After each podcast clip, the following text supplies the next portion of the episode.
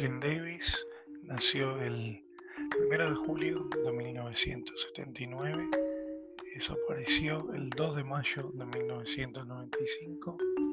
Tenía 15 años cuando desapareció de su escuela, eh, localizada en Spanish Fork, Utah. Eh, Davis fue vista la última vez en la escuela esa mañana del 2 de mayo de 1995 había tenido una pelea con los, dos de sus padres y tenía que haber asistido temprano a la escuela donde le enseñaban a conducir. En las clases de la mañana fue vista y luego en, la hora del almuerzo en la cafetería de la escuela con algunos amigos y compañeros de clases se apareció el cuarto y quinto periodo, pero sin embargo uno de sus amigos eh, dice haberla eh, visto o dijo después haberla visto en, esos, en esas clases.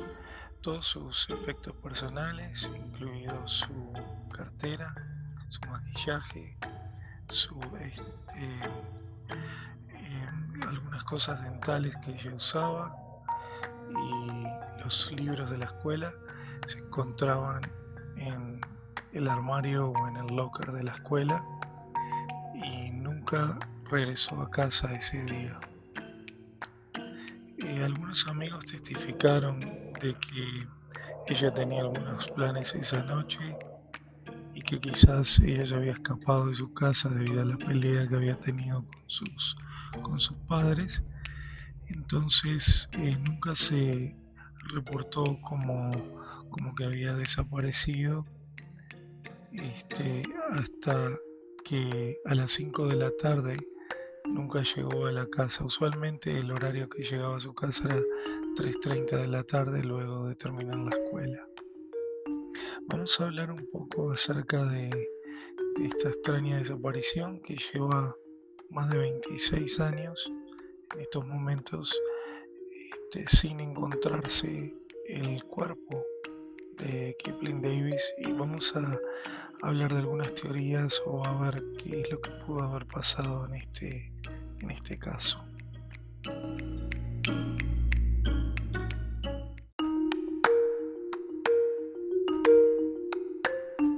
Kipling Davis nació el 1 de julio de 1979 desapareció el 2 de mayo de 1995. Tenía 15 años cuando desapareció de su escuela, eh, localizada en Spanish Fork, Utah. Eh, Davis fue vista la última vez en, la escuela esa mañana del 2 de mayo de 1995. Había tenido una pelea con los dos de sus padres y tenía que haber asistido temprano a la escuela donde le enseñaban a conducir. En las clases de la mañana fue vista y luego en, la hora del almuerzo en la cafetería de la escuela con algunos amigos y compañeros de clases. No se apareció el cuarto y quinto periodo, pero sin embargo uno de sus amigos eh, dice haberla eh, visto o dijo después haberla visto en, esos, en esas clases. Todos sus efectos personales, incluido su cartera, su maquillaje, su, eh, algunas cosas dentales que ella usaba y los libros de la escuela se encontraban en el armario o en el locker de la escuela regresó a casa ese día. Eh, algunos amigos testificaron de que ella tenía algunos planes esa noche y que quizás ella se había escapado de su casa debido a la pelea que había tenido con sus, con sus padres. Entonces eh, nunca se reportó como, como que había desaparecido este, hasta que a las 5 de la tarde nunca llegó a la casa. Usualmente el horario que llegaba a su casa era 3.30 de la tarde luego de terminar la escuela. Vamos a hablar un poco acerca de, esta extraña desaparición que lleva más de 26 años en estos momentos este, sin encontrarse el cuerpo de Kipling Davis y vamos a hablar de algunas teorías o a ver qué es lo que pudo haber pasado en este, en este caso.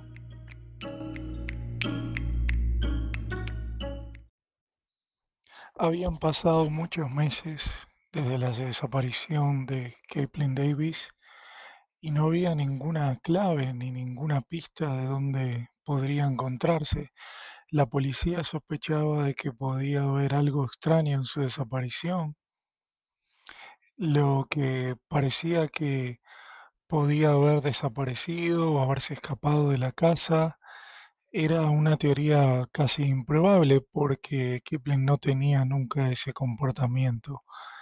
Luego de, su desaparición hubo algunos rumores de que su cuerpo podía haber estado enterrado en un cañón local o en un túnel de un tren, bajo un edificio y otros lugares, pero sus restos nunca fueron encontrados. Habían pasado casi cuatro años de la desaparición de Kipling y su familia decidió hacer un servicio memorial, un funeral para Davis y poner una cruz, ¿no verdad? Poner este, una piedra en el lugar donde se encontraba este, supuestamente su cuerpo, que nunca fue encontrado, en el cementerio local de la ciudad de Spanish Fork. Habían pasado muchísimos años y en el año 2003 el, el eh, abogado general de los Estados Unidos, Paul Warner, empezó nuevamente con el caso a investigar de lo que había sucedido en la desaparición de Davis. Luego más adelante se pudo encontrar que Timothy Brent Olsen y Christopher Neil Jepson se les acusó con homicidio. En mayo 6 del año 2009, la oficina de los abogados de Utah pusieron cargos de asesinato contra Christopher Neil Jepson y en vez de pedir la pena de muerte, eh, se pidió que, que se pudiera, que Jepson pudiera decir lo que había sucedido con el cuerpo de, de Davis, pero Jepson nunca admitió o nunca quiso decir lo que había hecho con ese cuerpo de, de Jepson, perdón, de, de Davis.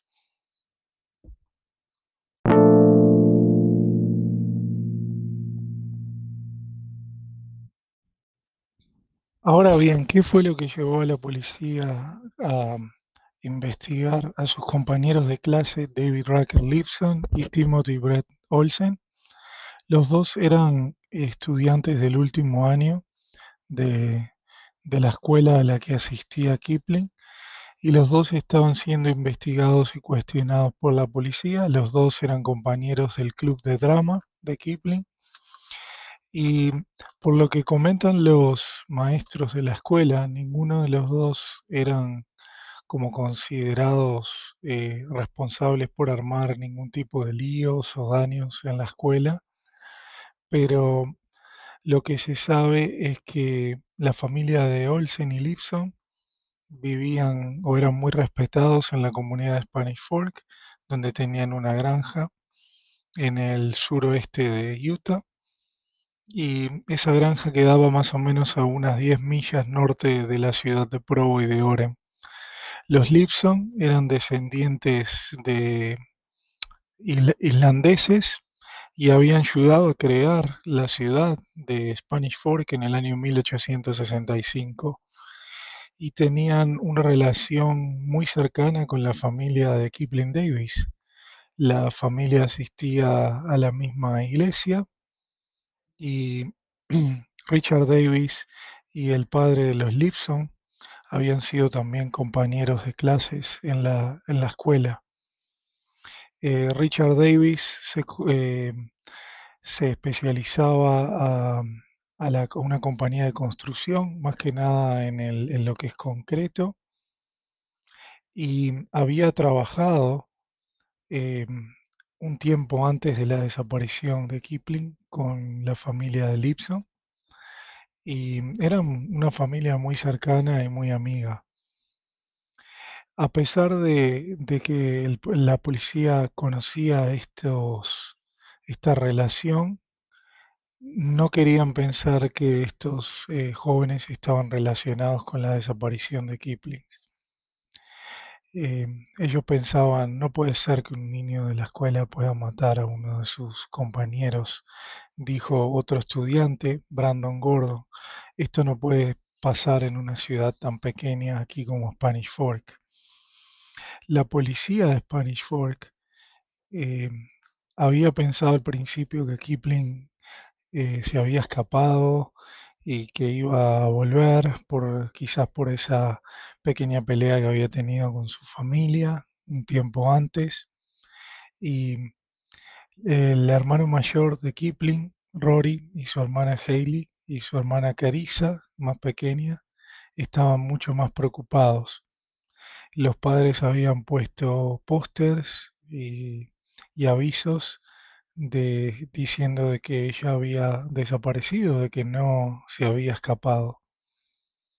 Eh, luego de dos semanas, el caso se volvió como un secuestro donde se involucró al FBI y bueno, las autoridades empezaron a investigar a Olsen, Lipson y también a otro compañero Jepson, que eran los, eh, los sospechosos de este caso, pero el rastro de este caso se volvió como frío, no se pudo encontrar más nada. Y bueno, la, la, la población en Spanish Fork desde 1990 creció, ahora es un pueblo de más o menos 25.000 habitantes y es un pueblo donde muchos de los residentes se conocen y tienen amistades y la escuela o el, eh, de Spanish Fork alberga más o menos unos 1.300 estudiantes en el año 1995 y 1.700 más o menos ahora, en lo cual hasta agregaron nuevas instalaciones y un nuevo gimnasio. A pesar de los cambios, eh, Richard Davis dijo que su familia siempre fue apoyada por la comunidad. Los vecinos empezaron a ayudar en la búsqueda de Kipling desde el primer momento y en 1999 ayudaron a pagar para el funeral y poner una piedra en el cementerio y en el servicio memorial que se dedicó para Kipling.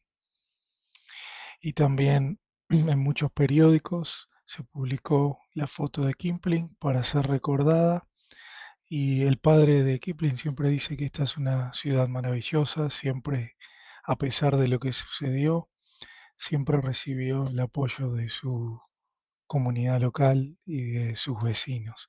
Entonces vamos a hablar de algunas de las teorías de qué es lo que sucedió con este caso de, Kipling Davis y que en, en lo cual todavía no se ha encontrado un cuerpo, sí se ha encontrado un responsable, pero todavía el cuerpo sigue sin tener eh, un descanso. En el año 1996, la policía había sabido que en la calle histórica de Spanish Fork, que es una, una calle en la cual se reúnen muchos jóvenes y muchas familias, más que nada los fines de semana, eh, había habido una pelea entre dos de los amigos de Kipling, Lifson y Olsen, que había sido pública y se sabía de que Lipson había escuchado eh, a Olsen diciéndole eh, o que Lipson estaba envuelto en el asesinato y la desaparición de, de Kipling y eso puso muy muy disgustado a Olsen en julio de 1996 donde tuvieron esa pelea y se dice que eh, Olsen estaba gritando a Lipson y le estaba diciendo de que, de que lo iba a matar y que iba a agarrar un arma y que le iba a disparar en la cabeza. Eso es lo que dijo uno de los abogados en este episodio. Una amiga de Olsen eh, fue testigo de este argumento y dice que también había visto a un pariente de Olsen también haber discutido. Eh, Lipson le dijo a la policía que no se acordaba de esto, pero la policía le dijo que lo tenían en una grabación y que también este, le ofrecieron este, confrontarse nuevamente con, con Olsen y hasta tener un, micrófono para saber lo que había pasado.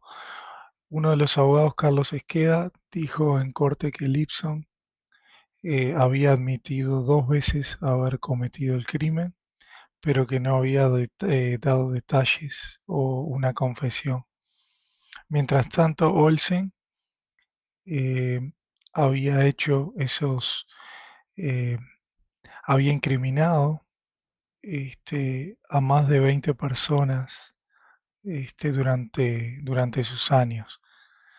En, en abril, Olsen testificó de que Kipling, dos o tres meses antes de, de su desaparición, este, había tenido como una relación con él y que le había visto también o había visto salir a al otro de sus amigos eh, de la escuela junto con Kipling. Entonces lo que sucedió fue que muchos de, sus amigos empezaron a recordar de que podían haber estado relacionados con la desaparición de, Kipling Davis. Em, mucho Olsen se le, se le declararon como 20 diferentes cargos por perjurio en la cual había mentido de la desaparición de Kipling. Y también se dice que él había estado en un cañón en el cual estaba Kipling con otro hombre. Y, se dice que Kipling con este otro hombre había desaparecido, pero solo el, el hombre regresó de ese cañón.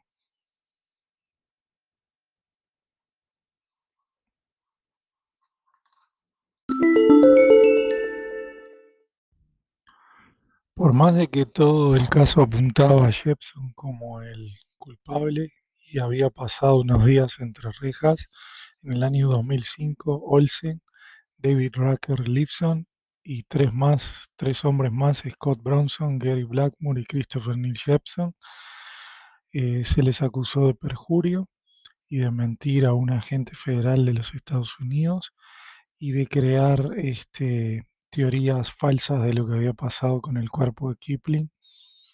Y en el año 2011, Olsen, con ese gran historial de violencia que hablamos, fue ordenado a servir 12 años y medio en una prisión federal por perjurio. Y en el año 2016 se movió de una prisión federal a la prisión de, Utah. Eh, Olsen Em, en el año 2021 se le ordenó a cumplir recientemente toda la, su sentencia por no ayudar a las autoridades y querer decir lo que había pasado con el cuerpo de, de Kipling Davis. Olsen siempre declaró de que en el año 1995 él había visto a otra persona golpear en la cabeza con una piedra grande a Kipling y dejarla inconsciente. Y él les dijo que los dos habían regresado a la escena del crimen después y se habían este, deshecho del cuerpo. Olsen eh, también nunca declaró quién había sido la otra persona o quién había sido que lo había ayudado en el caso de que alguien le hubiera ayudado este, con el asesinato de, de Kipling Davis. Lo importante de este caso es que todavía sigue siendo un misterio dónde se encuentra el cuerpo de Kipling. Las teorías siguen siendo de que se encuentra en un cañón cercano a Spanish Fork, por más de que muchas personas y las autoridades han regresado y rastreado el cañón, no se ha encontrado ningún indicio de que el cuerpo se encuentre ahí. Tampoco eh, se han investigado otros lugares como eh, un túnel del tren en el cual no se ha encontrado ningún tipo de indicio también del cuerpo. Y queda todavía eh, para la familia de Kipling Davis el saber lo que sucedió con su hija y el aclarar este misterio de dónde se encuentran los restos de Kipling para que pueda descansar en paz. Eh, lo que sabemos es que desde el año 1995, desde el 2 de mayo, la luz de el Porsche de la familia Davis sigue prendida esperando, ¿no verdad?, que algún día se encuentre eh, los restos de Kipling para que pueda por fin tener un descanso y tener paz. Este ha sido eh, el nuevo episodio de Misterios sin resolver de esta tercera temporada.